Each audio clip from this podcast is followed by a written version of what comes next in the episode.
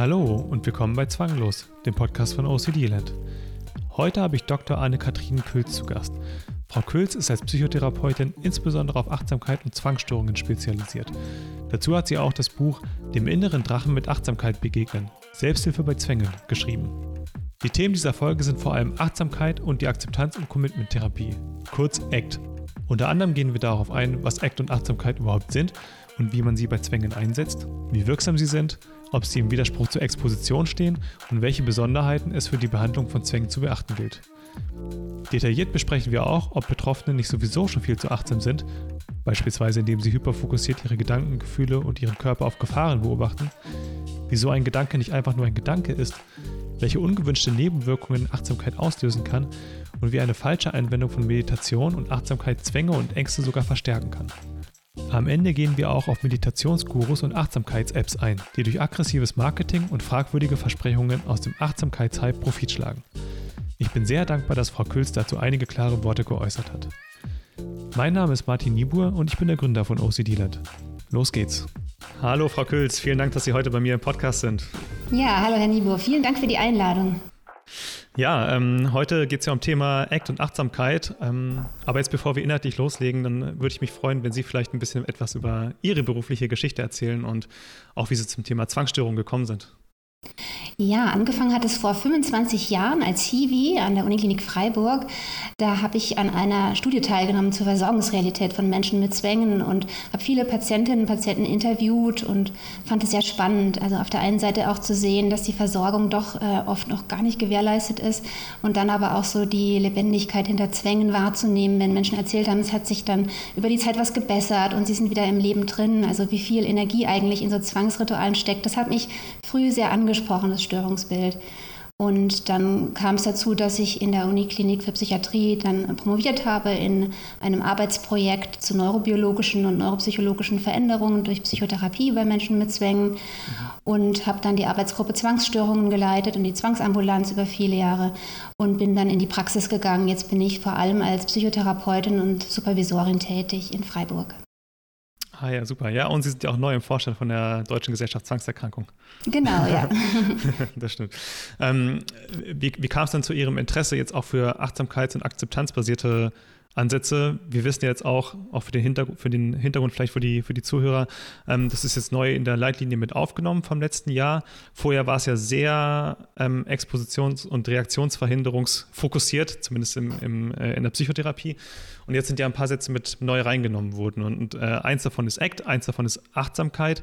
Und das ist ja vielleicht auch ein bisschen der Grund, weswegen wir diesen Podcast hier jetzt heute machen. Aber ähm, wie sind Sie überhaupt darauf gekommen, sich auch weiter darauf zu fokussieren und auch am Ende ein Buch darüber zu schreiben? Ich habe mich eigentlich schon sehr früh für Achtsamkeit interessiert, ohne das zu wissen, glaube ich. Ich habe ähm, als Kind ähm, schon sehr gerne meditiert. Ich habe das zwar nicht so genannt, aber ich bin oft so, ähm, weil wir eine trubelige Familie haben mit fünf Kindern, in den Garten gegangen und da war so ein Busch, der hatte so eine Öffnung, da konnte man sich so ein bisschen reinsetzen und in der Stille sein und mal auch von allem wegkommen. Dann habe ich so ein bisschen den Wind zugehört und meinen Gedanken nachgehangen und habe mich da eigentlich immer so ganz wohl gefühlt mit mir und mit dieser Stille. Und das war, glaube ich, auch ein Hintergrund, den habe ich immer wieder gern aufgegriffen im Laufe Laufe meines Lebens und habe dann so ja, mehr per Zufall äh, Seminare, Fortbildungen bei John Kabat-Zinn oder Mark Williams besucht. Und mir hat sehr imponiert dieser ganz offene, ähm, akzeptierende Ansatz mit Erfahrung jeglicher Art, der sich auch so im Zwischenmenschlichen wiedergespiegelt hat bei diesen Menschen. Und das hat mich weiter neugierig gemacht und ich habe dann ähm, auch so Kontakt zu der Tradition von Plum Village, Titchatan, zu den Mönchen und Nonnen an den verschiedenen Orten äh, gehabt, wo ich dann mit Freundinnen teilweise in Retreats war und ich habe das einfach immer sehr eingesogen, diese Stimmung. Ich genieße das sehr und habe immer den Transfer auch gesucht zu meiner therapeutischen Arbeit. Erstmals war es ja vor allem Forschung auch, aber dann auch in die Praxis, weil es einfach für mich persönlich so bereichernd war. Mhm. Sind Sie dann initial eher, ich sag mal, über den Buddhismus reingekommen in diese Strömung oder sind Sie initial äh, auch über die, über die Psychotherapie oder über die Forschung zum Beispiel ähm, reingekommen in das Thema Achtsamkeit und Meditation?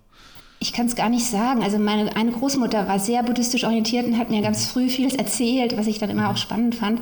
Aber ich habe eher dann ähm, wirklich bewusst, glaube ich, über die Forschung ähm, und die neuen Ansätze, die dann kamen, erst im Bereich der Depression, aber dann auch verschiedene andere Störungsbilder, eine mhm. Faszination entwickelt und gedacht, ist nicht die Zwangsstörung eigentlich die Störung, wo man vielleicht am meisten auch mit Achtsamkeit eine Erleichterung schaffen kann und eine Veränderung erzielen kann?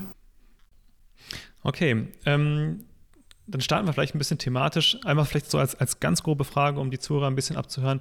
Was zeichnet denn eigentlich achtsamkeits- und akzeptanzbasierte Ansätze aus, jetzt insbesondere in der Psychotherapie ähm, und vielleicht dann auch im Spezifischen für Zwangsstörungen, aber vielleicht erstmal allgemein?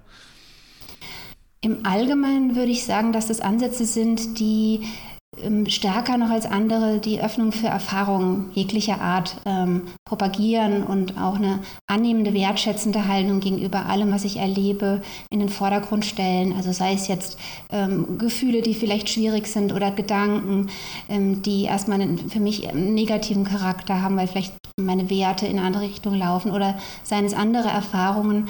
Also, dass ich wirklich nicht dagegen ankämpfe, was ich erlebe oder versuche, das zu unterdrücken, sondern dass ich äh, die Dinge bejahen kann, so wie sie sind, erstmal in ihrer ähm, ja, in ihrer Art ähm, für mich ähm, zu passieren und dass ich dann im nächsten Schritt auch überlegen kann, was hilft mir jetzt daraus zu machen, wie möchte ich damit umgehen. Aber erstmal so was Öffnendes ähm, zu entwickeln ähm, in Bezug auf die Erfahrung, damit sein zu können und damit auch wieder die Hände frei zu haben, um konstruktiv und hilfreich in der Situation zu handeln. Mhm. Würden Sie, also mein Gefühl ist auch, dass, dass diese Ansätze ein bisschen ähm, so offener wahrgenommen werden, vielleicht jetzt auch von Patienten. Ähm, vielleicht die Exposition klingt dann so ein bisschen, vielleicht ein bisschen mechanisch auch und so ein bisschen äh, manualhaft und ein bisschen, ähm, klar, ist dann auch sehr anstrengend, während, während ähm, ja, achtsamkeits- und akzeptanzbasierten Ansätze, bei denen ist es, ähm, ja, es, es wirkt halt ein bisschen weicher. Wäre das auch Ihre Erfahrung, dass es dann vielleicht initial besser, besser ankommt bei den Patienten? Ja, ich glaube schon. Es war auch so meine Sozialisation. Früher in der Uniklinik habe ich ja viel Expositionstraining gemacht mit Patientinnen und Patienten und das hatte schon so einen leistungsorientierten Charakter. Man mhm. Äh, musste am Anfang auf eine relativ hohe Anspannung kommen, damit die Exposition gut war und dann musste die Anspannung abnehmen und die Exposition war dann gut, wenn die Habituation ein gewisses Maß erreicht hat. Und die Patientinnen und Patienten hatten auch die Vorstellung, sie sollten danach einfach sich vielleicht wieder besser fühlen. Ähm, die Gefühle sollten in den Hintergrund getreten sein. Ähm, sonst war leicht auch das Verständnis da, es ist vielleicht irgendwas falsch gelaufen. Ich habe vielleicht mhm. kognitiv gemieden, das war ja auch so ein Schlagwort. Ne? Und jetzt geht es vielmehr darum, sich zu fragen, ähm, was ist eigentlich aus meinem innersten Herzen heraus mir wichtig zu tun in der Exposition? Ähm, was sind meine Werte? Was möchte ich wieder verändern? Was wäre für mich gewinnbringend in meinem Leben? Und das dann einfach auch zu tun. Und dabei kann es sein, dass die Angst und die Anspannung abnehmen oder sie bleiben eben hoch und das kann beides gut sein. Wichtig ist allein, dass ich mich der Erfahrung stellen kann, dass ich mich dem Erleben öffnen kann, sei es jetzt irgendwie Ekel oder Angst oder Anspannung und dadurch auch eine gewisse Souveränität zu bekommen. Und das kann für viele Patienten sehr entlastend sein, die den Eindruck haben, sie müssen irgendwie Gefühle verändern oder die Exposition müsste nach einem bestimmten Muster ablaufen. Wir wissen ja inzwischen, dass fast 40 Prozent aller äh, Betroffenen gar nicht direkt habituieren, wenn sie eine Exposition machen. Mhm. Und dass es auch gar nicht das Kriterium sein muss. Da gibt es ja auch Studien, die sagen, dass die Besserung langfristig genauso gut ist, selbst wenn ich erstmal in der Anspannung bleibe. Mhm. Mhm. mhm. Ähm, würden Sie dann sagen, dass das äh also jetzt Achtsamkeit und Akzeptanz, dass das einfach eine andere Linse ist, ähm, durch die man schaut, wenn man jetzt Expositionen macht, oder würden Sie es als separat erachten oder als vielleicht auch als Kombination? Also ich glaube, dass ich, wenn ich, wenn ich richtig Expositionen mache, wenn ich jetzt das System des Zwangs vollkommen aufgebe und mich dem stelle, was geschieht, dass da immer auch Achtsamkeit dabei ist und Akzeptanz. Ne? Also man könnte vielleicht sogar sagen, dass äh, die Achtsamkeit äh, das Salz in der Suppe der Exposition ist. Ich mhm. glaube, dass sich beides letztlich gar nicht so unterscheidet. Aber vielleicht erleichtert mich dieser achtsamkeitsbasierte Zugang, erleichtert mir, dass ich ähm, mir nicht einen Druck mache oder dass ich nicht das Gefühl habe, ich muss in Widerstand zu was gehen. Und ich kann dann dadurch auch mich mehr auf die Übung wirklich einlassen und früher an den Punkt kommen. Also das ist sozusagen meine klinische Erfahrung, ähm, wo ich merke, ja, da, da findet Veränderung statt. Ich bin ähm, nichts mehr ausgeliefert, weil ich mich aktiv stelle und weil nichts von all dem, was jetzt passiert, wirklich schlimm ist. Das gibt ja eine mhm. unheimliche Power. Mhm. Ja, interessant, interessant zu hören. Ähm, okay, dann äh, würde ich vielleicht zum, zum größeren Themenblock ACT rübergehen, also Akzeptanz und Commitment-Therapie. Ähm, was genau ist eigentlich ACT, wenn Sie es vielleicht mal kurz zusammenfassen könnten für die, für die Zuhörer? Und wo ist vielleicht auch der Unterschied zur, zur mhm. Achtsamkeit, wenn man das jetzt mhm. als zwei verschiedene Konzepte aufgreift? Ähm, ACT heißt Akzeptanz- und Commitment-Therapie und bedeutet ähm, einerseits, das ist der Akzeptanzteil, dass ich mich äh, allen Erfahrungen, schwierigen Gefühlen, Gedanken, Wahrnehmungen stellen kann, dass ich äh, die Bereitschaft habe, sie zuzulassen, mich auf sie einzulassen ähm, sie wohlwollend zu betrachten und aber gleichzeitig, das ist der Commitment-Teil, engagiert ähm, nach meinen Werten zu handeln, aus dem heraus zu handeln, was ich so im tiefsten Inneren spüre, was mir wichtig und wesentlich ist. Wir haben also quasi so einen Achtsamkeitsteil da drin und dann haben wir aber auch einen sehr verhaltenstherapeutischen Teil, wo es um Werte und Zieleklärung geht und wie kann ich mich committen, wie kann ich in die Richtung marschieren, wie kann ich Strategien wählen, ähm, die mir wichtig sind und wo es langgehen soll, auch wirklich umzusetzen. Und das ist das Schöne an dem ACT-Ansatz, glaube ich, dass es so ähm, wirklich diese beiden Anteile hat. Dieses Zulassen von Dingen, die ich vielleicht wenig verändern kann in meinem Leben, weil Gedanken und Gefühle, die aufpoppen, die passieren nun mal. Die muss ich mir auch nicht irgendwo vorher verbieten und kann ich ja auch gar nicht. Aber dass ich da, wo ich Handlungsspielräume, wo ich Freiheitsgrade habe, dass ich da aktiv werden kann und die Dinge gestalten kann. Nämlich im Verhalten. Mhm. Ja, das ist interessant, weil ich, also viele Betroffenen machen ja instinktiv natürlich den, ich sage mal in Anführungsstrichen, den Fehler, dass man erstmal ähm, versucht zu kämpfen. Also man akzeptiert ja gar nicht und man versucht dann gleichzeitig vielleicht dann auch ähm, die Sachen unangenehme Gefühle, Gedanken loszuwerden. Und das finde ich interessant an ACT, dass dieses, dieses Commitment dann ja auch im Vordergrund steht, dass man sagt, okay, man, man will vielleicht gar nicht mehr sich darauf konzentrieren, bestimmte Dinge loszuwerden, sondern man hat, ich glaube, man spricht von Annäherungszielen dann, glaube ich, oder?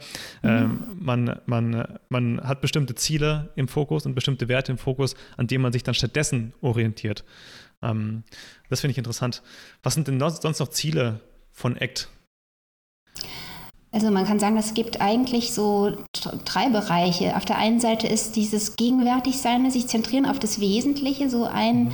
Element, ähm, was sich auch in den Bereichen der, der, Gegenwärtigkeit zeigt. Also es gibt so sechs Bereiche, kann man sagen, das Hexaflex, um das schon mal vorwegzunehmen, ähm, wo es um, um quasi um Qualitäten geht, die ein Mensch haben kann, um flexibel im Leben zu sein. Und da ist die Gegenwärtigkeit ähm, ein ganz wichtiger Aspekt, also präsent im gegenwärtigen Augenblick sein, zulassen, was ist, auch wirklich im Hier und Jetzt alle Erfahrungen zu erkunden, sich auf das einzulassen, was gerade geschieht, nicht in der Zukunft und Vergangenheit festzustecken. Und das andere ähm, ist das Selbst als Kontext auch was ganz Spannendes, also zu sehen, es gibt ein unberührbares, unzerstörbares Selbst hinter allen Dingen, hinter allen Wahrnehmungen ähm, was auch durch den Zwang nicht zerstört werden kann, was einfach ähm, ja wie Leuchten im Hintergrund ist und mich einfach auch so durchs Leben weiterleitet und ähm, ein Stück weit auch tragen kann. Und ähm, der zweite Aspekt Neben diesem Zentrieren auf das Wesentliche ist die Akzeptanz ähm, von dem, was ich auch nicht ändern kann. Und das ist zum einen ähm, eben die Akzeptanz schwieriger Gefühle und Gedanken und ähm, Empfindungen, die einfach ähm, passieren, mir als Mensch passieren in meiner Lebendigkeit mit allen existenziellen Gegebenheiten, unter denen wir leider auch stehen, manchmal in schwieriger Weise und die Diffusion, also dass ich mich nicht identifiziere, gerade auch mit den Gedanken, dass ich wirklich einen Abstand finde und Beobachterin meiner Gedanken sein kann. Ähm, und der dritte Aspekt wäre dann eben dieses, ähm, was wir schon hatten, äh, auf die Dinge selbstbestimmt zuzugehen, umzusetzen, was mir wertvoll ist im Leben. Also zusammengesetzt aus der Werteorientierung und dem konkreten Commitment dieser Umsetzung meiner Werte. Mhm. Ich frage mich witzigerweise manchmal so ein bisschen, wie soll man denn Expositionen machen, ohne das im Hintergrund zu haben? Also Sie haben es ja vorhin auch gesagt, Salz in der Suppe. Ähm, gut, das haben Sie jetzt vielleicht zur Achtsamkeit gesagt, ähm, aber bei Eck gilt das ja bestimmt genauso. Ich frage mich dann wirklich, wie, also wie wenn man jetzt wirklich ganz schlimm in seinem Zwang drin steckt, wie man dann noch Expositionen machen soll, wenn man jetzt nicht als Gegenpol hat, okay, ich habe vielleicht für mein Leben die und die Ziele, ich verfolge die und die Werte und weil ich mir dessen bewusst bin, mache ich jetzt die Exposition. Ähm, deswegen bringe ich jetzt den Mut, den Mut auf. Und also das, deswegen kann ich mir schon gut vorstellen, dass, dass viele Betroffene auch eine Abneigung gegenüber der Exposition haben, weil sie halt dieses dahinter, dahinterliegende, ähm, was man dann vielleicht auch mit der Exposition erreicht, nämlich dass man, dass man mutig ist und dass man hinterher vielleicht auch stolz auf sich ist, dass man sein eigenes Leben weiter nach vorne gebracht hat und äh, ja, weniger versucht, an Dingen oder gegen Dinge zu kämpfen, gegen die man auch nicht, gegen die man auch nichts machen kann, an denen man nichts mhm. ändern kann. Mhm. Ja, ähm, sehr schön gesagt. Mhm. Ja, ich glaube tatsächlich, dass es letztlich in der Exposition, wie Sie auch sagen, gar nicht anders geht. Sonst habe ich eher so was von Verhaltensoptimierung, ne? dass ich vielleicht mhm. automatisierte motorische Strategien ein Stück weit aufbrechen mhm. kann. Oder ähm, dass ich vielleicht so Verhaltensexperimente mache, wo ich mal eine mhm. Hypothese teste.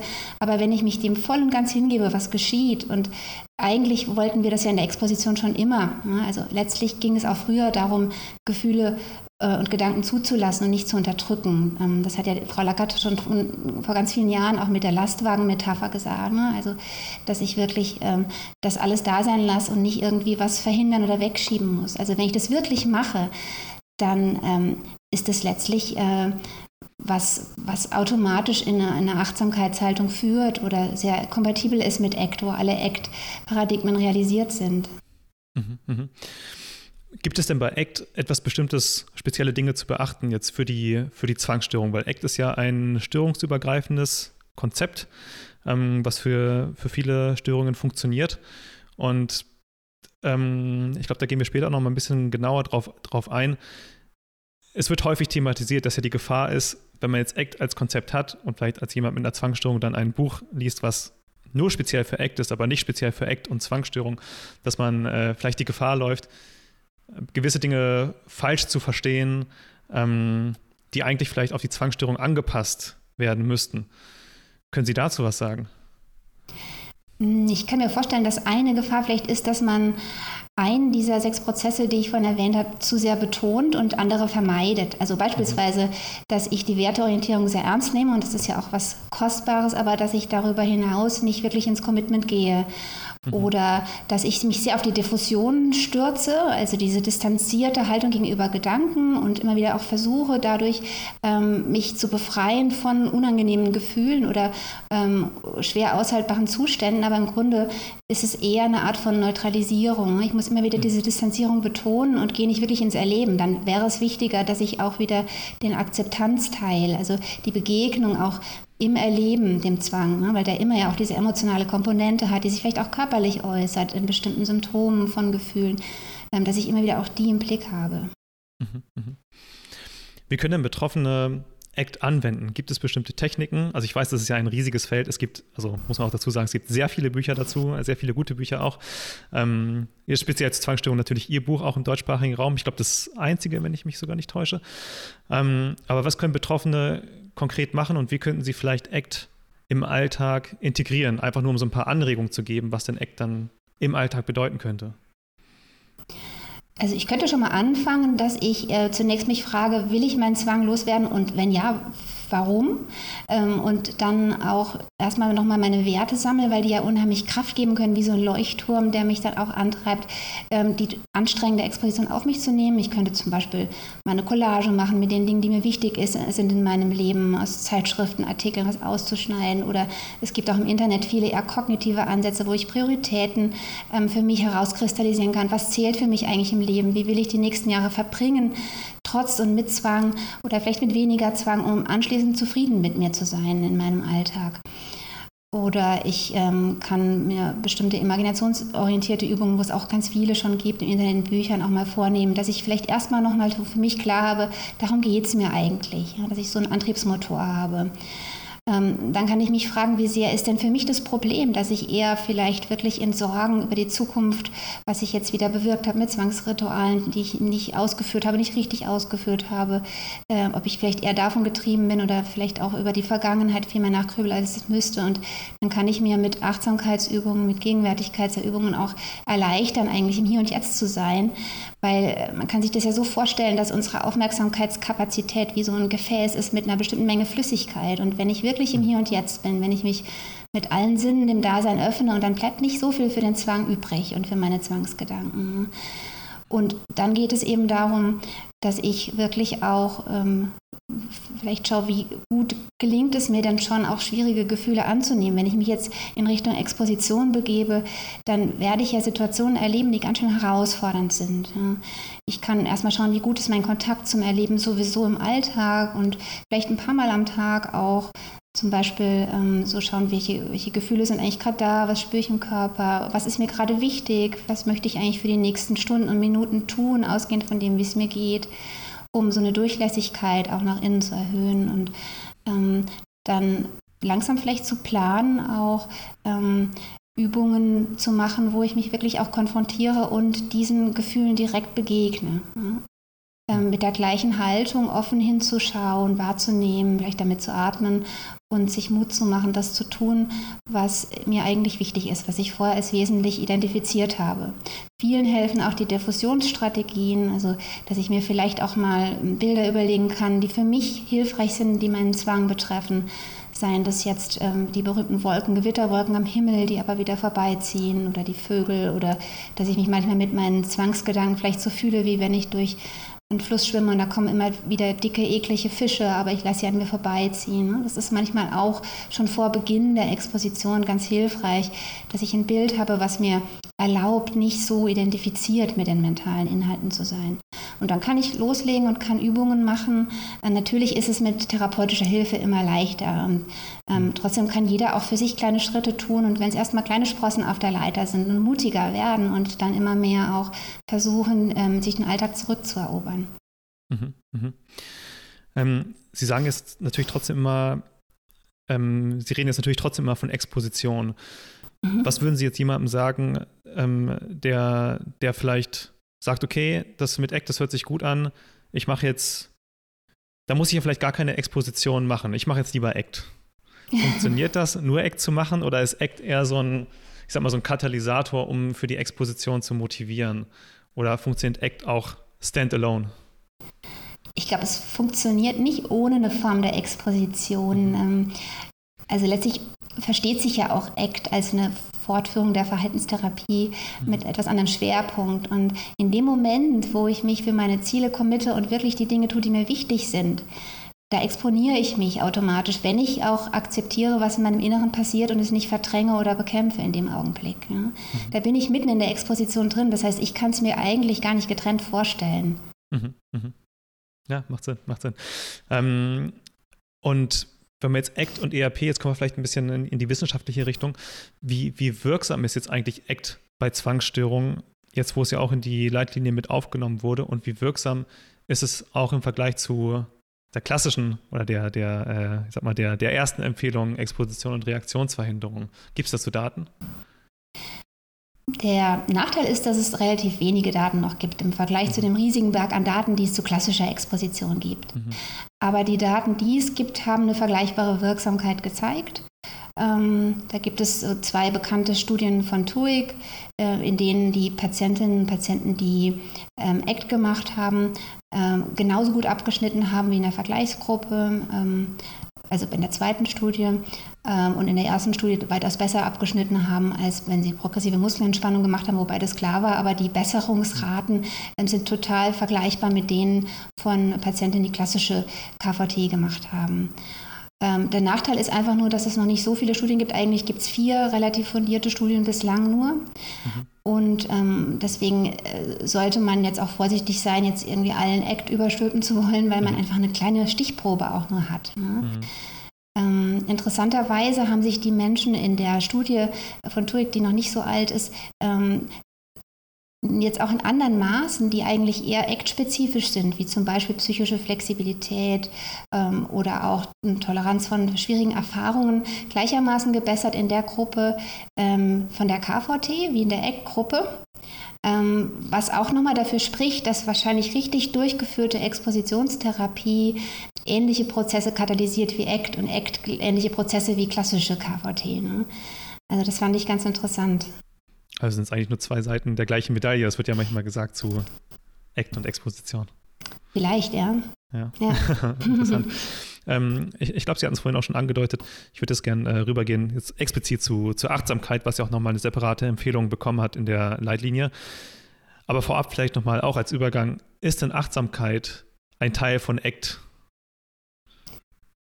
Ja, ähm, also wenn man Achtsamkeit versteht als eine Haltung, die sich natürlicherweise einstellt, wenn ich mich jeglicher Erfahrung öffnen kann und dabei im gegenwärtigen Augenblick bin, dann habe ich ja schon die Komponenten der Akzeptanz ähm, von ACT und der Gegenwärtigkeit und auch das Selbst als Kontext oder das Beobachter selbst. Ja. Mhm. Also im Grunde steckt ganz viel Achtsamkeit in ACT. Es kommt eben noch diese aktive Komponente dazu, dass ich Committens, dass ich Strategien überlegen, wie kann ich auf meine Ziele zugehen. Mhm, mh. Wie, können Sie, wie würden Sie denn jetzt ähm, Achtsamkeit kurz beschreiben, was das bedeutet für die Zuhörer? Es gibt ja die ganz klassische Definition von, ähm, von Kapazität, genau. Ja. Bei der Definition ist es so, dass Achtsamkeit ähm, eine gegenwärtige äh, Wahrnehmung ist. Also ich bin auf den Augenblick ausgerichtet und ähm, nehme jegliche Erfahrung wahr, ohne zu bewerten. Ich habe also eine vorurteilsfreie, unvoreingenommene Haltung mhm. und ähm, bin aber auch ganz im Hier und Jetzt. Diese zwei Komponenten zeichnen eigentlich Achtsamkeit aus. Und äh, fragt sich natürlich auch, wie kann ich das mir jetzt nochmal bei einer Zwangsstörung vorstellen? Was würde eine Achtsamkeit äh, an äh, Situationen verändern, vielleicht, äh, wo, der, wo der Zwang gerade eine Rolle spielt? Zum Beispiel jetzt von einem Patienten von mir fällt mir gerade ein Beispiel ein, ne, der in, in eine stressige Situation kam, wie der Zwang sie ja öfter mal provozieren kann ähm, dass er zum ersten Mal einer Einladung gefolgt ist äh, zu einem Geburtstagsessen und er hatte massive Kontaminationsängste und hat auch bestimmte Sachen noch gar nicht anfassen können in der Wohnung des Gastgebers.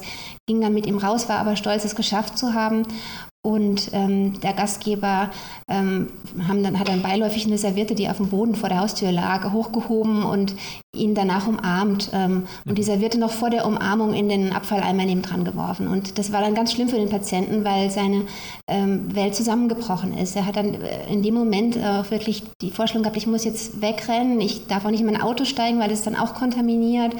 Und ich muss dann einen Riesenberg von Wäsche machen zu Hause und so weiter. Es geht alles jetzt ähm, ganz schwer den Rest des Abends und ähm, wirklich so eine Panik erlebt hat.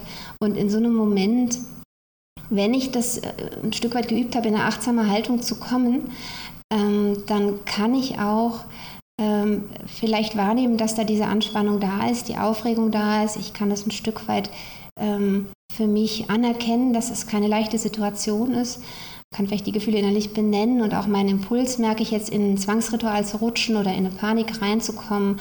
Aber ich kann doch ähm, durch diese Zäsur, durch diese achtsame, aufmerksame Betrachtung vielleicht ähm, auch weiser handeln und, und wohlüberlegte Schritte einleiten, um nicht ganz in dem Ritual gefangen zu sein. Also diese berühmte Reaktivität ähm, mhm. dann auch in dem Moment ähm, nicht zu zeigen. Mhm. Ja, interessant. Ähm, ja, ich, ich glaube, viele Betroffene reagieren natürlich dann erstmal ähm, ganz instinktiv mit der Reaktivität. Und ich glaube auch, dass Achtsamkeit einfach sehr dazu, dazu helfen kann, zu erkennen, was ist denn jetzt eigentlich ein Gefühl, was ist ein Gedanke und aber was ist auch ein, zum Beispiel ein kognitiver Prozess. Das Grübeln ist ja kein Zwangsgedanke, das Grübeln ist die mentale Zwangshandlung. Und ähm, um zu erkennen, was ist denn jetzt wirklich der Zwangsgedanke, was ist die daraus folgende Emotion und was ist dann meine Reaktion darauf und auch wenn sie nur mental stattfindet, würden Sie auch zustimmen, dass das mhm. äh, dabei helfen kann. Mhm. Ja, absolut. Ja, das ist ja oft Betroffenen erst gar nicht klar, dass sie auch im Kopf mhm. ähm, ganz viele Dinge haben, die einfach so passieren, aber Dinge, die sie mhm. auch aktiv gestalten, die sie machen und wo sie auch wieder Freiheitsgrade haben. Mhm. mhm. mhm interessant. Ähm, in Ihrem Buch haben Sie eine Sache gesagt. Ich glaube, es war in Ihrem Buch. Und zwar haben Sie gesagt, äh, Achtsamkeit ist das Gegenteil von Zwang. Was meinen Sie damit? Ja, also das ähm, stammt eigentlich nicht von mir, sondern von Fabrizio Di Donna, ein italienischer Psychologe, der sich auch ganz viel mit Achtsamkeit bei Zwängen befasst hat. Und ähm, der hat gesagt, es ist wirklich so eine Art Antipol ähm, der Zwang zur Achtsamkeit, weil auf der einen Seite bin ich eben gerade nicht in die Gegenwart zentriert, sondern bin ständig dabei, mir Sorgen zu machen, was vielleicht jetzt der rote Fleck auf dem Boden bedeutet oder ob ich vielleicht wirklich meine Tochter erstechen könnte. Mhm. Ähm, und dann bin ich auch dabei, mich massiv zu verurteilen, oftmals für meine Gedanken, für meine Gefühle. Also ich bin geradezu verstrickt äh, in das, was ähm, der Zwang mir vorgibt. Und eine achtsame Haltung würde ja auch bedeuten, dass ich alles wahrnehmen kann und mich gar nicht damit identifizieren kann, dass ich es als mentale Ereignisse im Kopf betrachten kann, ja, in Anlehnung an die berühmten quasi 60.000 Gedanken am Tag, die wir so mhm. haben, einfach dem zuzuschauen, was in meinem Kopf so geschieht. Ja. Also von daher haben wir ganz viel Gegensätzliches in der Zwangsstörung ähm, im Vergleich zur Achtsamkeit. Mhm, mh. Diese Folge ist gesponsert von mir. Als Gründer von OCDland investiere ich viel Zeit in gut recherchierte Blogartikel, ansprechende Instagram-Posts und die Produktion dieses Podcasts. Wusstest du beispielsweise, dass die Produktion einer einzigen Podcast-Folge mit Vorbereitung und Schnitt etwa 20 bis 30 Stunden in Anspruch nimmt? Wenn du mich bei meiner Mission unterstützen willst, dann würde ich mich sehr über deine Plus-Mitgliedschaft freuen. Als Plus-Mitglied hast du außerdem Zugang zum geschützten Community-Forum, wo du anonym alle deine Fragen an über 100 andere Betroffene stellen kannst, die bereits ihre Zwänge überwunden haben oder gerade dabei sind. Den Link dazu findest du unten in der Beschreibung. Bis bald in der Community und weiter geht's mit der Folge. Eine generelle Frage. Ähm, sind Betroffene von einer Zwangsstörung nicht manchmal sowieso schon zu achtsam? Also viele Betroffene, die, die monitoren dann ja ständig, welche Gedanken habe ich, wie fühle ich mich, wenn ich das und das mache, was passiert dann? Oder bei Krankheitsängsten, ich monitore jetzt meinen Körper, fühlt sich da irgendwie, sind die Lymphknoten vielleicht gerade ein bisschen, ein bisschen dicker? Oder auch bei sexuellen Zwangsgedanken fühle ich mich gerade erregt, bei aggressiven Zwangsgedanken fühle ich irgendwie gerade einen Impuls und sie sind ständig in, in, in Dauervorsicht und ähm, ja, ich spiele es mal Teufelsadvokat, ähm, äh, dauerachtsam oder vielleicht zu achtsam so achtsam, dass diese Achtsamkeit vielleicht schon fast in Stress mündet und den Zwang verstärkt?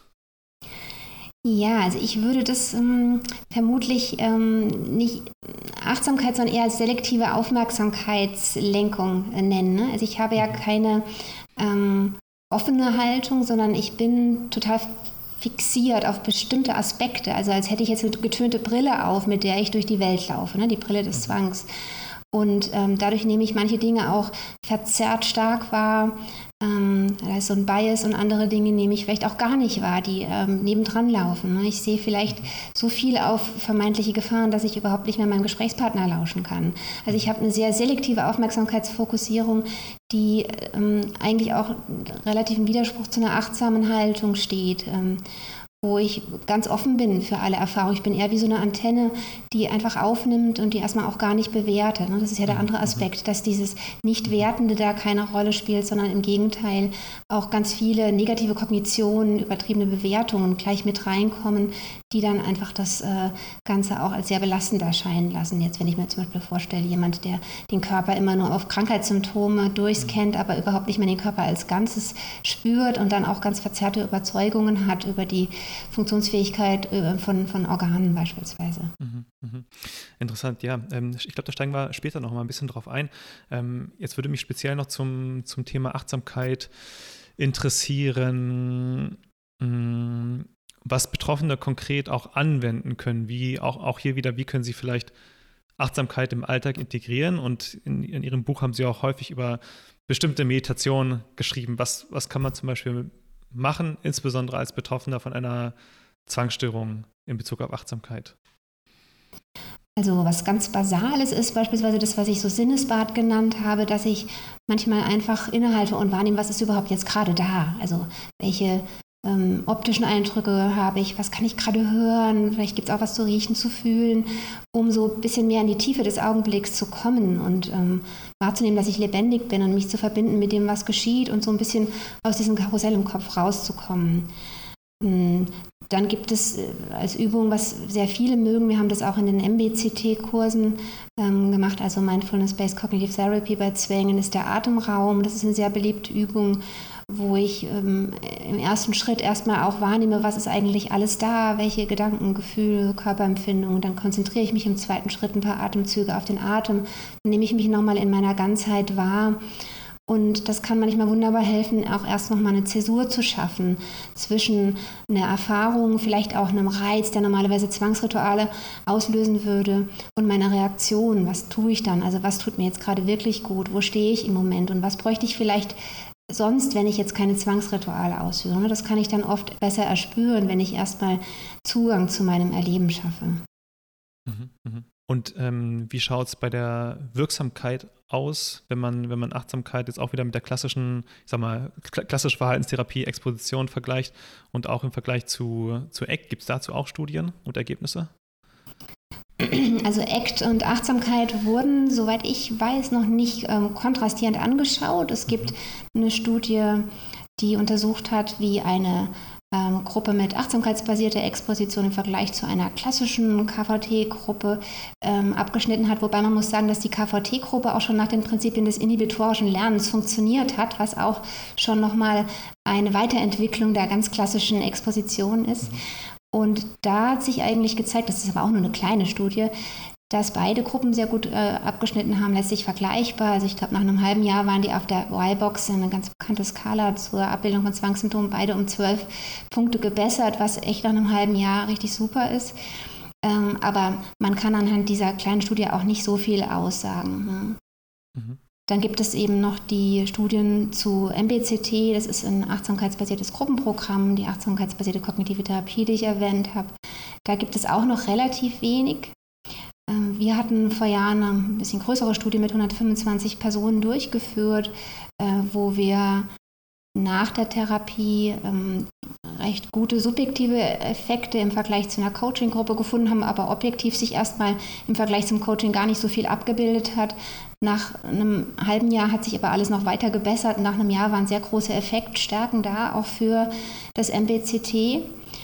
Ähm, man weiß allerdings auch nicht so ganz richtig, was da jetzt wirklich die Wirkfaktoren waren. Ob das vielleicht auch unspezifische Gruppenfaktoren waren, weil die Leute sich natürlich aufgehoben gefühlt haben in der Gruppe, unterstützt ja. erlebt haben durch die anderen. Und das hat sicher alles auch eine Rolle gespielt. Aber es war als Konzept, obwohl es ja nur über acht Doppelsitzungen ging, war es wohl doch langfristig gesehen relativ hilfreich. Und da gibt es jetzt auch noch eine andere Studie, die ähm, hat Patientinnen und Patienten auch nochmal untersucht mit MBCT. Die haben das nochmal um drei Sitzungen erweitert aus der Arbeitsgruppe von dem Didonna, den ich erwähnt hatte. Und da sah es auch recht gut aus, allerdings auch da kein Unterschied langfristig zur Coaching-Gruppe, interessanterweise. Mhm. Mhm, mh. Das muss man ja, wirklich die, sagen. Mhm. Ja, die, die, Empfehlung in der Leitlinie ist auch, ähm, ich sag mal, ein bisschen schwächer im Vergleich zu ERP und ACT. Also ich zitiere mal ganz kurz aus der Leitlinie, ich hatte mir das aufgeschrieben. Achtsamkeitsbasierte kognitive Therapie als Gruppenangebot, das ist vermutlich genau das, wovon Sie gerade gesprochen hatten, kann zur Behandlung von Zwangsstörungen in Erwägung gezogen werden, wenn zuvor keine ausreichende Response auf KVT, also wahrscheinlich auf Exposition mit Reaktionsverhinderung, erfolgt ist. Ja. Ja, Genau, den ähm, Satz habe ich formuliert, ja. Ach so. ja, ja. Den Teil habe ich auch geschrieben. Also ja, ich finde, man muss es vorsichtig formulieren, weil, also zu dem Zeitpunkt war sogar nur unsere Studie existent und wir haben tatsächlich auch nur Patientinnen und Patienten aufgenommen, die vorher eine klassische KVT schon mal gemacht hatten und mhm. da nicht hinreichend profitiert hatten, was es natürlich auch nochmal erschwert, große Effekte zu haben, mhm. weil wir gesagt haben, hey, das ist eigentlich die Methode der Wahl. Das können wir nicht machen, dass wir jetzt erstmal Leute ganz frisch in MBCT setzen. Mhm. Man muss sich das ja auch vorstellen, das wurde ursprünglich zur Rückfallprophylaxe bei Depressionen entwickelt, ist also jetzt originär kein primärpsychotherapeutisches Verfahren gewesen als erste Intervention. Mhm. Und deswegen ähm, mussten wir das so in diesen Kontext der Studie auch setzen und wollten das auch ähm, für die Leitlinien, weil wir haben einfach äh, ein so vielfaches mehr an Evidenz für die klassische KVT wie für das MBCT, dass alles andere ein bisschen ähm, schwierig wäre und nicht, nicht wirklich objektiv. Ne? Mhm. Da gab es auch, muss man sagen, diese zweite Studie, die sich nicht nur auf bislang schon therapierte Patienten bezogen hat, noch nicht. Das ist ja oft so dann bei den Leitlinien, dass dann inzwischen noch was Neues dazukommt. Aber auch mit dieser anderen Studie ist die Evidenzlage einfach noch sehr schmal, muss man sagen. Mhm. Auch wenn die Daten gut sind. Ist damit zu rechnen, dass sich da hinsichtlich der Evidenz was, was tut? Gibt's, sind da aktuell noch Studien am Laufen oder wie, wie sieht da die Forschungspipeline der nächsten Jahre aus? Ich glaube, dass da ganz viel passiert. Es ist auch jetzt mhm. ähm, letztes Jahr, glaube ich, nochmal ein Review erschienen zu Achtsamkeit insgesamt bei Zwängen. Und da wurden immerhin insgesamt elf Studien schon aufgenommen. Ähm, das wird in den nächsten Jahren, ähm, denke ich, sehr viel weiter ansteigen noch. Da bin ich mir relativ sicher. Mhm. Mhm. Was äh, in den Medien zuletzt häufiger mal die Runde gemacht hat, zumindest habe ich es häufiger mal gelesen, ähm, oder was heißt zuletzt? Ich habe hier so, ein, so einen Artikel von der FAZ, das war vor, vor einem Jahr jetzt inzwischen auch schon, ähm, aber die hatten geschrieben, ein Satz war da, was sie geschrieben hatten. Gut, ich weiß, FAZ ähm, ist jetzt keine wissenschaftliche Studie, aber sie beziehen sich auf eine wissenschaftliche Studie und sie schreiben, Forscher von der amerikanischen Brown University haben gezeigt, dass mehr als jeder Zweite durch Achtsamkeitstraining unangenehme Nebenwirkungen erlebt, die oft wochenlang andauern. Ähm, ist Ihnen etwas darüber bekannt, dass man vielleicht, also jetzt, jetzt gehe ich vielleicht wieder so ein bisschen in diesen Punkt, ähm, dass sich Betroffene, es bezieht sich ja gar nicht auf Zwangsstörungen, aber dass sich Betroffene von Angst und ich sag mal angstähnlichen Erkrankungen, auch Panikstörungen, ähm, dass diejenigen schon oft, oft sehr überbewusst sind, überbewusst, ähm, über, überachtsam vielleicht, jetzt natürlich in einem ganz anderen Kontext, aber dass dann, wenn man solche Betroffene dazu anleitet, noch achtsamer zu werden, noch mehr äh, auf Körperempfindungen zum Beispiel zu achten. Eine klassische Meditation ist ja zum Beispiel der, der Bodyscan, wo man eben genau seinen kompletten Körper einmal durchgeht. Ähm, wenn man Betroffene dazu motiviert, das zu tun, dass sie dann vielleicht auch noch achtsamer werden und vielleicht noch mehr durch ihre zwanghafte Brille oder durch ihre, ihre äh, hypochondrische, hypochondrische Brille oder ihre Panikbrille auf ihren Körper schauen und vielleicht noch mehr Dinge entdecken, die ihnen vielleicht noch mehr Angst machen könnten und dadurch vielleicht ähm, ihre Symptome verstärkt werden. Ähm, ich kann mir schon vorstellen, dass es passieren kann. Deswegen ist es auch wirklich hilfreich, mit jemandem zusammen Achtsamkeit zu entdecken, der oder die viel Erfahrung schon hat in dem Bereich, ne? weil es immer so Abzweigungen gibt, die so ein bisschen problematisch sein können. Also wenn ich mhm. nur bei der Aufmerksamkeitsfokussierung bleibe und dann vielleicht sogar selber meinen gewohnten Bias wieder reinbringe und noch mhm. mehr bei meinen Symptomen bin ähm, und nicht diesen weiten Blick äh, auch schaffen kann, dann kann ich mich vielleicht auch verfangen äh, in diesen Wahrnehmungen. Zumal dann, wenn ich nur den ersten Aspekt der Achtsamkeit, also diese Aufmerksamkeitslenkung auf den Augenblick habe und nicht noch auch ähm, Ansätze kennenlerne und vertiefen kann, die diese wohlwollende, akzeptierende Haltung mitverkörpern. Ne? Dann bleibe ich bei meiner Erfahrung, die vielleicht eindringlicher ist als sonst stecken und weiß nicht, was ich damit machen soll. Ne? Mhm, mhm. Das andere wäre so eine Initialverschlechterung in Anführungszeichen, was es auch manchmal gibt, was ich aber jetzt gar nicht nachteilig finde. Also ich mache oft so Achtsamkeitsübungen auch mit Patientinnen, die wenig Zugang zu ihrem Erleben haben, die dann in die Therapie kommen und beispielsweise schildern, dass sie was ähm, relativ Belastendes erlebt haben, aber gar nicht richtig hingeschaut haben, nicht richtig greifen können, was es ist. Und dann macht man so eine Reise zum Gefühl, zum Beispiel, dass man es im Körper erkundet, dass man es wahrnimmt, dass man vielleicht schaut, hat es irgendwie eine Farbe oder Form, wo finde ich das? Und dass man versucht wirklich mit Freundlichkeit dahin zu atmen und damit zu sein und auch in der therapeutischen Rolle ähm, das zu ähm, ermutigen, da ähm, ja, wohlwollend auch in Kontakt zu kommen mit dem Gefühl. Und dann kommen natürlich auch erstmal viel schwierigere Gefühle vielleicht an die Oberfläche, die ich noch gar nicht geahnt habe. Aber das kann mittelfristig, langfristig befreiend sein und gut tun, wenn ich mit denen in Kontakt komme, weil sie sich auch wieder auflösen. Also das ist ja das Wunderbare an Gefühlen, die gesehen werden, dass sie vielleicht erstmal dann ziemlich groß im Raum stehen, aber dass sie sich auch wieder verabschieden. Sie wollen einfach erstmal gesehen werden. Mhm. Ja, interessant. Und ähm, ich meine, Initialverschlechterung gibt es bei der Exposition ja auch, ne? Also ja, ich meine, ja. das ist die Funktionsweise, ja. dass man erstmal, ähm, dass es eher im Initial vielleicht erstmal schlechter geht und dann äh, langfristig, weil man die Emotionen zulässt, ähm, dann wieder auch äh, die Emotionen normalisiert. Ähm, ja, ich würde vielleicht generell noch mal ein bisschen, bisschen auf, ähm, auf Achtsamkeit so, ich sag mal so, auch als Medienhype ähm, einsteigen. Also man liest ja überall von Achtsamkeit. Es gibt ähm, Meditations-Apps, es gibt Coaches, die auch ziemlich aggressives Marketing teilweise machen mit, ähm, mit Achtsamkeit.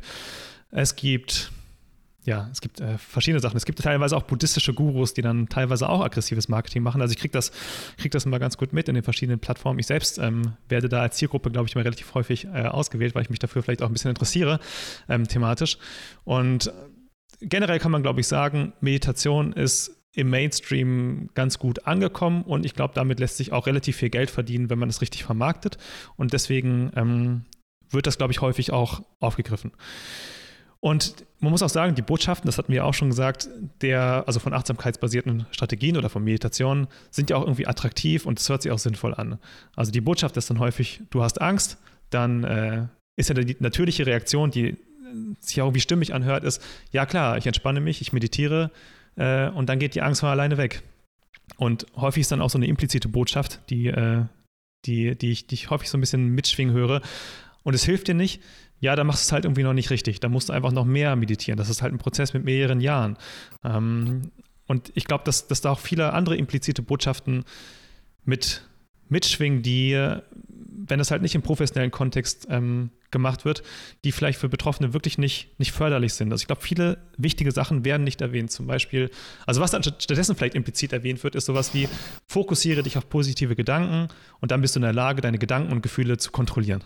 Mhm. Ähm, und das ist natürlich irgendwie ein gutes Verkaufsargument, als, hey, wir sind die Verhaltenstherapeuten, wir machen jetzt eine Expo, mach das, was dir Angst macht und dann wird es dir besser gehen. Dann halt lieber ähm, wir bringen dir bei, wie man richtig denkt oder ja, richtig fühlt vielleicht und dann äh, wird deine Angst automatisch nachlassen.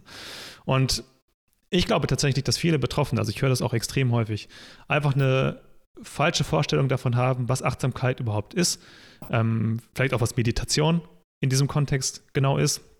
Vor allem auch das, was wir vorhin angesprochen haben, dass achtsamkeitsbasierte Ansätze auf Zwangsstörungen auch angepasst werden sollten, weil Zwangsstörungen ja doch nochmal vielleicht ein, auch einen Ticken anders sind als, als Angststörungen, vielleicht in vielen Bereichen extrem gleich oder sehr ähnlich, aber in manchen Bereichen dann irgendwie doch auch anders.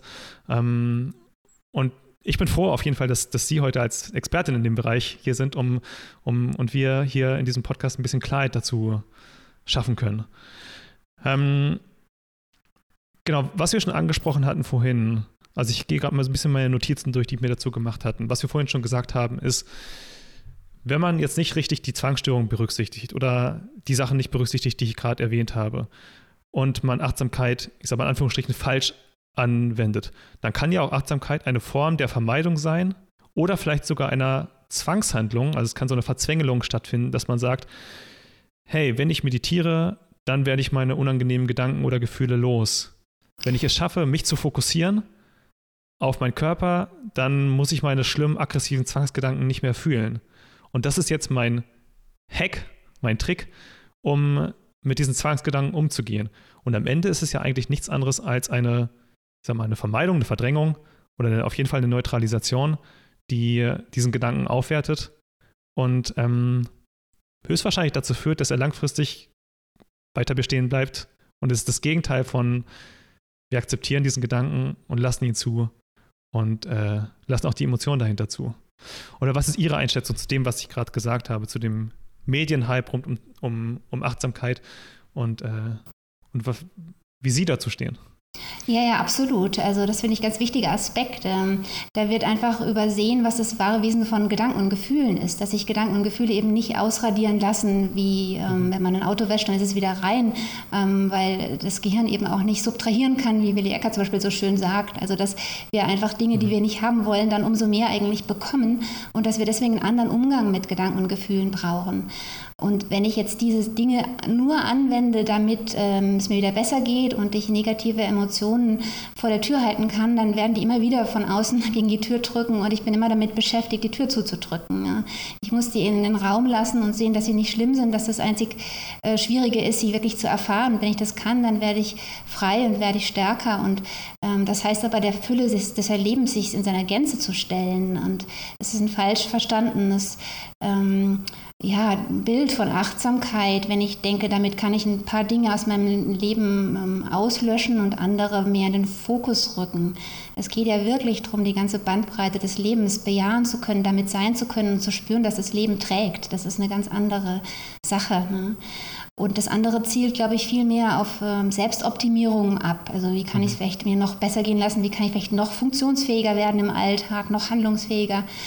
Und ähm, es ist schade, weil gerade dieser spannende Aspekt, dieses Ich bin stark genug, mit allem erleben sein zu können, der ja auch wirklich so viel Power geben kann, der geht dabei unter.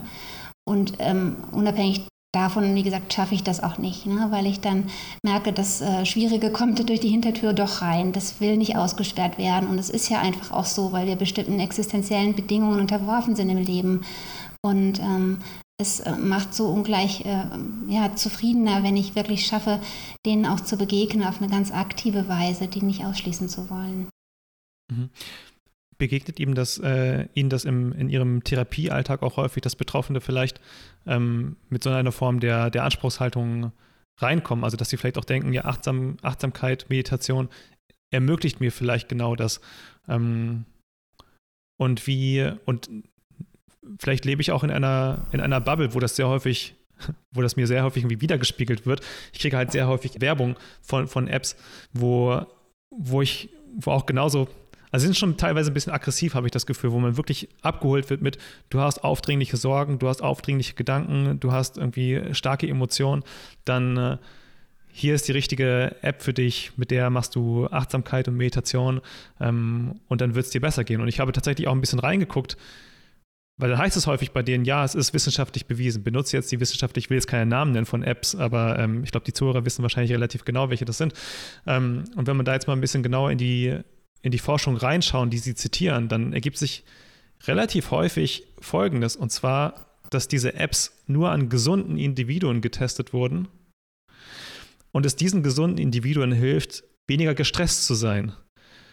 Aber im Marketing wird es meistens schon subtil oder gar nicht subtil, relativ direkt, glaube ich, so verkauft von, also es werden aus meiner Sicht Leute mit einer Angsterkrankung oder wahrscheinlich auch mit einer Zwangserkrankung oder Depression ziemlich aggressiv angesprochen mit, hey, du hast große Ängste oder Sorgen, dann mach jetzt irgendwie die und die App. Und das finde ich, das finde ich ehrlich gesagt ein bisschen schwierig. Was ist Ihre Einschätzung dazu? Ja, ich glaube auch, dass da falsche Versprechungen gemacht werden. Ne? Und das mhm. ist ja so, dass auch wenn es schon wenige Studien gibt zur ähm, Therapie per Achtsamkeit, gibt es noch weniger zu Apps mit Achtsamkeit, was es wirklich mhm. bei Menschen, die von starken psychischen Problemen betroffen sind, auslöst. Ne? Und oft entsteht dann auch das Gefühl, vielleicht habe ich was falsch gemacht. Eigentlich ist doch alles mhm. so einfach. Ich müsste doch nur diese App benutzen oder häufig genug meditieren. Und mhm. das ist es ja nicht. Also ähm, ich finde es einfach auch sehr problematisch, dass damit auch ein Erwartungsdruck erzeugt wird und auch der, der Leidensrealität der Betroffenen gar nicht gerecht wird. Hm. Ohne dass es wirklich fundierte Studien dazu gibt, die untermauern, dass ähm, alle schwierigen Gedanken und Gefühle verschwinden. Darum geht es ja auch letztlich gar nicht. Ja, da, da bin ich Ihnen wirklich sehr dankbar, dass Sie das sagen, weil also mich erreichen wirklich häufig Nachrichten, oder ich mache das manchmal auf Instagram mit Posts zum Thema, wo ich sage, ja, Meditation oder Achtsamkeit im Sinne von negative Gedanken oder Emotionen äh, loswerden, das ist halt etwas, was nicht so richtig funktioniert und auch wissenschaftlich mhm. nicht nachgewiesen ist. Und dann schreiben viele Leute häufig drunter oder schreiben mir zurück. Und ich habe mich immer gewundert, warum ich der einzige Dumme bin, bei dem das nicht funktioniert. Mhm. Und dabei ist es ja eigentlich offensichtlich. Und ja. ich finde ich, ich find schade, dass, das, ähm, dass da relativ viel Hype und Werbung gemacht wird und es wenig differenziert betrachtet wird. Insbesondere, wenn man sich ja auch, wenn man im Hinterkopf hat, 25 Prozent der Menschen haben ja eine psychische Erkrankung. Und an wen richten sich dann diese Apps, auch im Marketing? Also das Marketing ist schon aus meiner Sicht darauf zugeschneidert, dass es sich genau an diese 25 Prozent richtet. Und denen verkauft man dann eigentlich eine Lösung, die nur an gesunden Individuen getestet wurde. Und das finde ich schon teilweise problematisch. Und da und das finde ich halt schade, weil ich dann das Gefühl habe, Achtsamkeit kriegt dann vielleicht den negativen Touch, weil Leute es ausprobieren äh, und merken, es funktioniert bei mir nicht.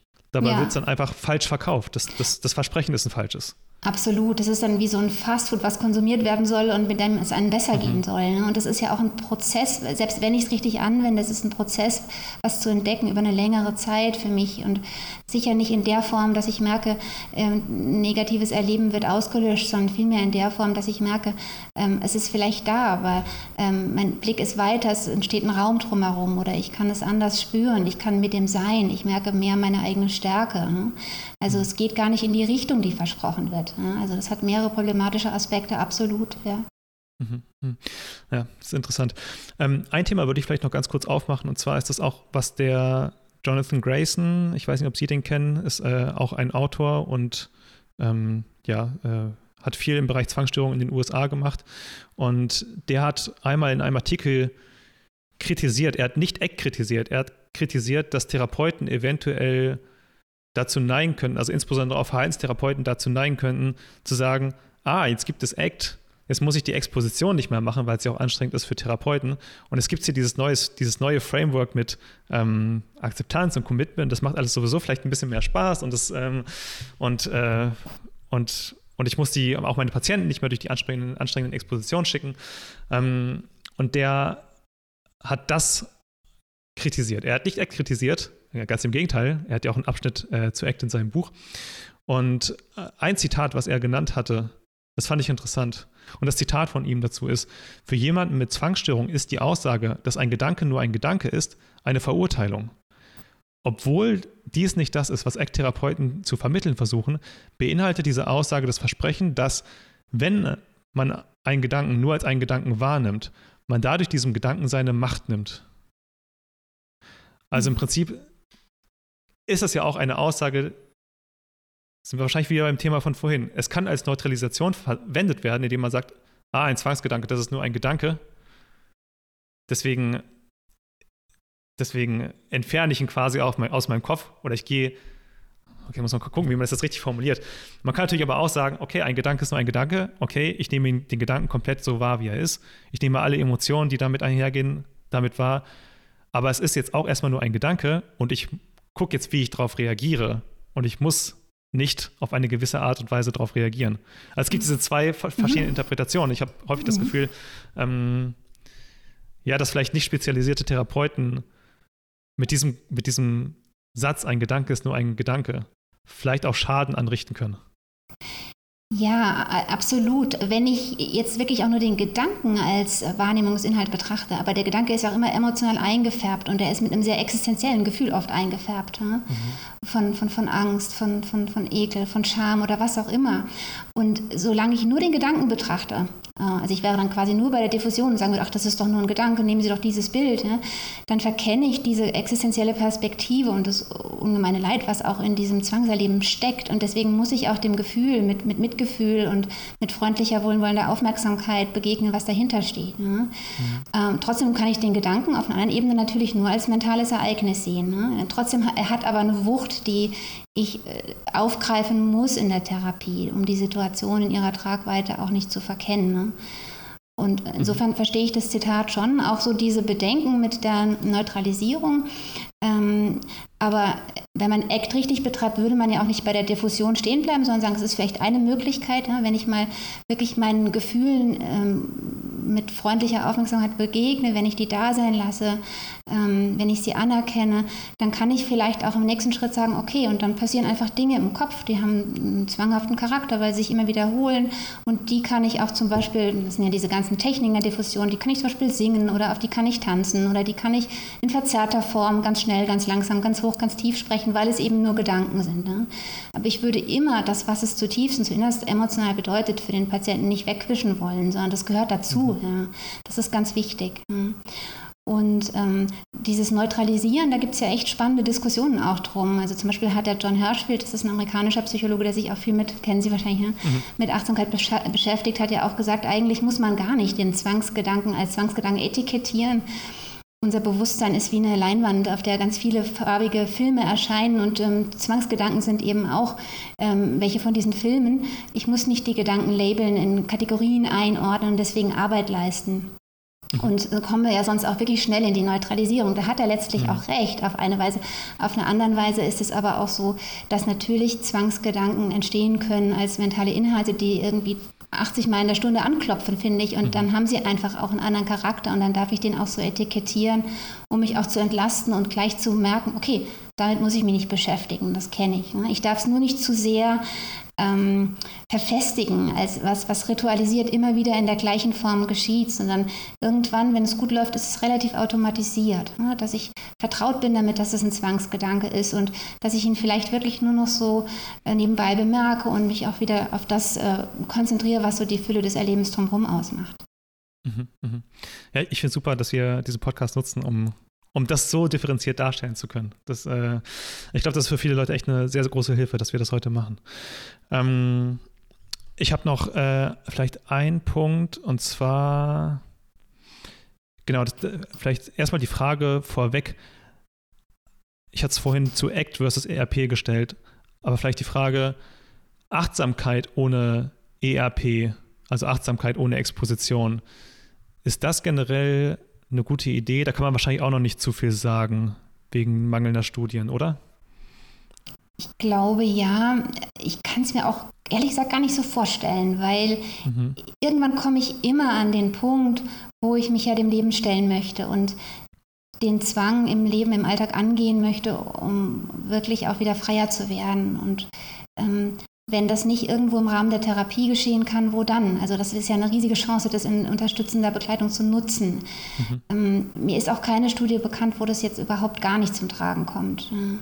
Höchstens dann eben, wenn ähm, bereits viel, viel Expositionserfahrung da ist und ich dann den Eindruck habe, ja, ich weiß, was ich machen kann. Ich mache immer meine Übungen. Beispielsweise habe ich massive Zwangsgedanken, die einfach anhaltend belastend sind. Ich habe wirklich auch einige Patientinnen, die schon ganz tapfer viele Jahre Exposition machen, auch verschiedene Therapeuten hatten und gemerkt haben, hey, ich, ich gebe wirklich alles ja, und ich mache auch nicht irgendwas grundsätzlich falsch. Und trotzdem sind diese Gedanken sind einfach da und drängen sich auf. Und auch meine Handlungen sind so zementiert, ich kann es nicht aufbrechen oder kann es immer nur kurz aufbrechen. Und da könnte ich mir vorstellen, dass Achtsamkeit alleine auch hilfreich ist, zu sagen, hey, ähm, nicht verurteilen, wohlwollend mit sich umzugehen, freundlich mit sich zu sein, auf das Schöne zu achten, was drumherum auch geschieht und ähm, gleichzeitig die Gedanken nicht noch mehr zu befeuern, indem ich sie versuche zu bekämpfen oder zu unterdrücken, sondern eher den Blick zu weiten für alles andere, was sonst noch da ist. Ne? Also so in der mhm. Form könnte ich es mir gut vorstellen oder mache ich dann auch manchmal. Das kann dann eine Entlastung sein. Ne?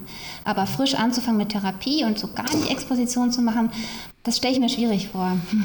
Ja, stelle ich mir auch schwierig vor. Und ähm, ich habe auch, also witzigerweise irgendwann schon in der Vergangenheit, ich hatte mir das Zitat mal aufgeschrieben gehabt. Ähm, das war in den OCD-Stories auf Englisch, für die Zuhörer vielleicht, die es interessiert, äh, Episode 55, eine sehr alte Folge, glaube ich schon, ich glaube aus 2017 oder 2018, von Professor David Wiel.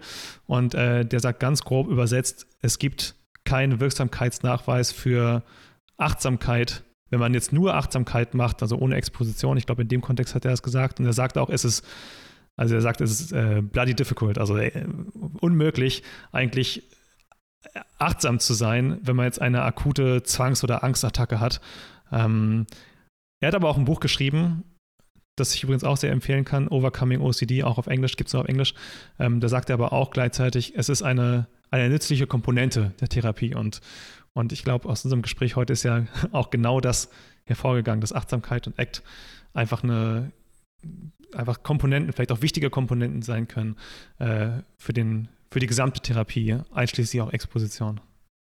Ja, und ich habe auch die Erfahrung nicht gemacht, dass es in extremen, schweren Situationen von Angst oder Zwang nicht möglich ist, sondern es war oft auch das Gegenteil der Fall. Also wenn ich mit Achtsamkeit ein Stück weit vertraut war waren es manchmal diese Dinge, die noch geholfen haben. Das heißt ja nicht, dass ich jetzt auf dem Gipfel der Exposition meditieren müsste und ganz ruhig zu mir kommen müsste oder nur noch irgendwo meinen Atem im Fokus haben muss, mhm. sondern das heißt vielleicht auch zu sagen, okay, was ist eigentlich jetzt in dem Moment da, wo meine Gedanken galoppieren und ich eigentlich aus der Situation wegrennen will. Ich spüre meinen Atem, ich sehe die Menschen um mich herum, ähm, ich spüre meinen Körper, den Bodenkontakt äh, und sich so zu verankern wieder und zu sagen, es ist alles in Ordnung, es ist alles da, was ich brauche und ich kann weitergehen. Das ist mhm. Was, was auch oft meiner Erfahrung nach, ich mache ja wirklich auch viel Exposition seit vielen Jahren, das, was dann noch trägt in ganz existenziellen Momenten. Ähm, also das würde ich sogar sagen, ist eigentlich das Gegenteil der Fall. Natürlich hilft es sehr, wenn ich in ruhigen Momenten geübt habe oder auch in mittelaufregenden Situationen. Ne? Aber wenn ich äh, sozusagen einen inneren Ort habe, wo ich weiß, ich kann mich da wieder hinwenden, das ist eine Haltung, die ist mir ein bisschen vertraut, dann kann es unheimlich verankern, gerade in solchen Situationen der Anspannung. Mhm. Genau, das schreibt er tatsächlich auch noch in den Nebensatz, vor allem wenn intrusive Gedanken und, äh, und, und ein starker Drang, Urge, äh, sehr prominent sind, dann, äh, dann kann das mhm. Sinn machen. Genau, dann deckt sich das ja auch. Ähm, aber ich, genau, ich glaube auch, dass, dass genau das das Problem ist, weil man so viel in den Medien und vielleicht auch in der Werbung suggeriert bekommt von, ähm, wenn du Angst hast, dann vielleicht dann musst du jetzt meditieren und dann äh, wirst du deine Angst los und dann haben, glaube ich, viele Betroffene dieses, haben vielleicht schon auch mal ein paar Mal meditiert und haben gemerkt, so, okay, wenn ich halbwegs normal drauf bin, dann entspannt es mich auch ein bisschen. Das heißt, wenn ich jetzt eine krasse Zwangsattacke habe, dann ähm, ist es auch das, was ich jetzt machen sollte. Und dann wundert man sich, okay, warum, warum wird es jetzt nicht besser? Mhm. Und, äh, und dann hat man wahrscheinlich weiterhin, Sie haben es vorhin so gut gesagt, diese, diese Zwangsbrille auf, äh, hat die extrem selektive Wahrnehmung und stellt sich eigentlich die ganze Zeit die Frage eher, warum geht es mir jetzt gerade nicht besser, obwohl ich, ich meditiere doch schon, es geht mir trotzdem nicht besser. Und ähm, macht dann die Meditation vielleicht eher zum Ritual, weil man sich das davon verspricht, aber es dann trotzdem nicht funktioniert. Mhm. Ja, so eine Art Wellbeing, was erreicht werden soll, ne? was es jetzt ja. auch nicht, nicht äh, ermöglicht. Und schon gar nicht, wenn ich es nicht erstmal in Ruhe geübt habe und eine gewisse Vertrautheit entwickelt habe damit. Ja. ja. Ja, super. Dann haben wir so viele Themen heute abgedeckt. Ähm, ich möchte auf jeden Fall noch darauf aufmerksam machen, auf Ihr Buch, nämlich dem inneren Drachen mit Achtsamkeit begegnen, Selbsthilfe bei Zwängen. Das äh, habe ich jetzt schon zweimal gelesen, ist sehr empfehlenswert und ich werde es auch unten in der Folgenbeschreibung nochmal verlinken. Wollen Sie vielleicht noch ganz kurz etwas dazu sagen, was interessierte Leser dort, dort noch finden ja, es ist eigentlich zu allen Aspekten von Achtsamkeit, die für Zwänge interessant werden können, etwas geschrieben, so ein paar Anleitungen, Übungen aus meiner klinischen Erfahrung, Patientendarstellungen, was die erlebt haben mit Achtsamkeit und vielleicht Anregungen, weil jeder ja auch andere Dinge für sich rausziehen kann und da vielleicht mal auf die Suche gehen mag, in welchem Bereich der Achtsamkeit er am meisten fündig wird oder wo sich was Neues erschließt. Ich denke, es macht auf jeden Fall Sinn, jetzt parallel zur Exposition oder in Vorbereitung auf eine Therapie oder auch schon mit Therapieerfahrung Erfahrung, vielleicht einfach mal zu schauen, was liegt mir, was macht mich neugierig, was spricht mich an, was ähm, bereichert mich eigentlich in meinem Alltag mit oder gegen den Zwang. Mhm. Ja, super. Und ich will auf jeden Fall noch darauf hinweisen, es ist ein sehr interessantes Kapitel drin, was wenig Beachtung findet woanders, nämlich zu Funktionalitäten. Ähm, so die, die Vorteile des Zwangs eigentlich. Warum hat man seinen Zwang? Ähm, weil ich meine, wenn es gar keine Vorteile hätte, dann würde man es ja nicht machen. Und sei es auch nur zum, zur Kontrolle, zur, zur, äh, zum Abbau von, von Emotionen, aber auch im sozialen Miteinander, dass man vielleicht ähm, ja, Entscheidungen, Lebensentscheidungen, die man vielleicht fällen müsste, zu Hause ausziehen, dann zum Beispiel dann nicht fällt, weil solange man den Zwang noch hat, muss man es vielleicht nicht tun. Und äh, das finde ich sehr interessant. Das, das passt ja auch so ein bisschen zum Thema Achtsamkeit, dass man sich dann achtsam vielleicht darüber bewusst wird und auch ehrlich zu sich wird, ähm, warum man vielleicht, was für Hürden es vielleicht sonst noch gibt, warum man den Zwang nicht loswerden möchte und das zumindest im ersten Schritt mal ehrlich für sich beantwortet, ohne vielleicht jetzt zwangsläufig direkt was, was dran zu ändern, ändern zu müssen. Aber das Kapitel fand ich sehr, sehr aufschlussreich. Ich genau, ich denke, das passiert auch eher, wenn ich Selbstmitgefühl entwickle. Ne? Das ist ja nochmal mhm. so ein anderer Bereich, der auch ganz eng mit der Achtsamkeit zusammenhängt, finde ich. Ne? Wenn ich mich wirklich auch wertschätzend betrachten kann, trotz und mit der Symptome, dass ich auch vielleicht wahrhaftiger in den Situationen schauen kann, was fehlt mir eigentlich wirklich und was bräuchte ich und was ist hinter dem Zwang oder unter dem Zwang noch verborgen an ähm, Dingen, die ans Licht möchten und die lebendig sein möchten. Also da finde ich das Selbstmitgefühl als Schlüssel auch nochmal einen ganz wichtigen Aspekt, ähm, der da auch zum Tragen kommt im Buch, aber auch in vielen anderen Büchern, wo ich auch glaube, das kann ungemein wertvoll sein für viele Menschen mit Zwängen, da eine offene, nicht wertende und selbstfürsorgliche Haltung zu entwickeln. Mhm. Ja, auch nochmal sehr gute, sehr gute Ergänzung. Ich habe immer noch eine Abschlussfrage. Und zwar, was ist Ihr bester Rat an Betroffene von Zwangsstörungen und vielleicht gerade an die, die jetzt gerade bemerkt haben, ähm, dass sie vielleicht oder vermutlich unter einer Zwangsstörung finden, weil sie sich jetzt wiederfinden in Beschreibungen, die sie vielleicht auf OCD-Land oder woanders gelesen haben? Ja, sich, sich trauen. Also sich trauen zu schauen, was ist mir wirklich wichtig? Wie soll mein Alltag aussehen? Und wenn Sie den Eindruck haben, Sie werden eingeengt durch Dinge, die Sie nicht tun möchten, ähm, dass Sie versuchen, sich wieder Schritt und für Schritt Ihren Alltag zurückzuerobern und Übungen zu machen, zu sagen, was will ich wirklich tun in dieser Situation und was verlangt, verlangt vielleicht der Zwang oder das, was ich gerade erst als zwanghaft erkannt habe, ähm, was will das von mir und gegen was möchte ich mich wehren? Und dann auch wirklich ähm, zu versuchen, sich dem Erleben zu stellen. Und da möchte ich wirklich Mut machen, dass das nichts Schlimmes ist, wenn ich diese Gefühle empfinde, wenn ich da reingehe, weil viele Gefühle, wenn sie gesehen werden, sich auch wieder auflösen lassen und es dann auch wieder ähm, in eine ganz andere Richtung gehen kann. Ich brauche nur den Mut hinzuschauen und zu versuchen, ähm, die Dinge zu verfolgen, die mir echt am Herzen liegen und dann gibt es unheimlich viel Power. Super, das war ein schönes Abschlusswort. Dann ähm, bedanke ich mich auf jeden Fall sehr bei Ihnen dafür, dass wir so ausführlich und so im Detail über diese aus meiner Sicht sehr wichtigen Themen zur Achtsamkeit, diese sehr differenzierte Betrachtung von Achtsamkeit, dass wir das heute machen konnten. Vielen Dank. Ja, sehr gerne. Danke Ihnen auch. Vielen Dank, Frau Köhls, für das tolle Gespräch über Achtsamkeit und ACT. Falls du mehr über Zwangsstörungen erfahren willst, dann schau gerne auf unserer Website vorbei Dort findest du neben vielen umfangreichen Blogartikeln und Berichten von Betroffenen auch eine sehr aktive Recovery-Community. Wenn du also brennende Fragen oder Interesse an einem Austausch mit anderen Betroffenen hast, dann fühle dich herzlichst eingeladen, ein Teil unserer Recovery-Community zu werden. Bitte bedenke, dass weder unser Podcast noch eines unserer sonstigen Angebote ein Ersatz für eine psychotherapeutische oder ärztliche Behandlung ist. Falls du unter einer psychischen Erkrankung leidest, suche bitte einen Arzt oder Psychotherapeuten auf. Bis zur nächsten Folge.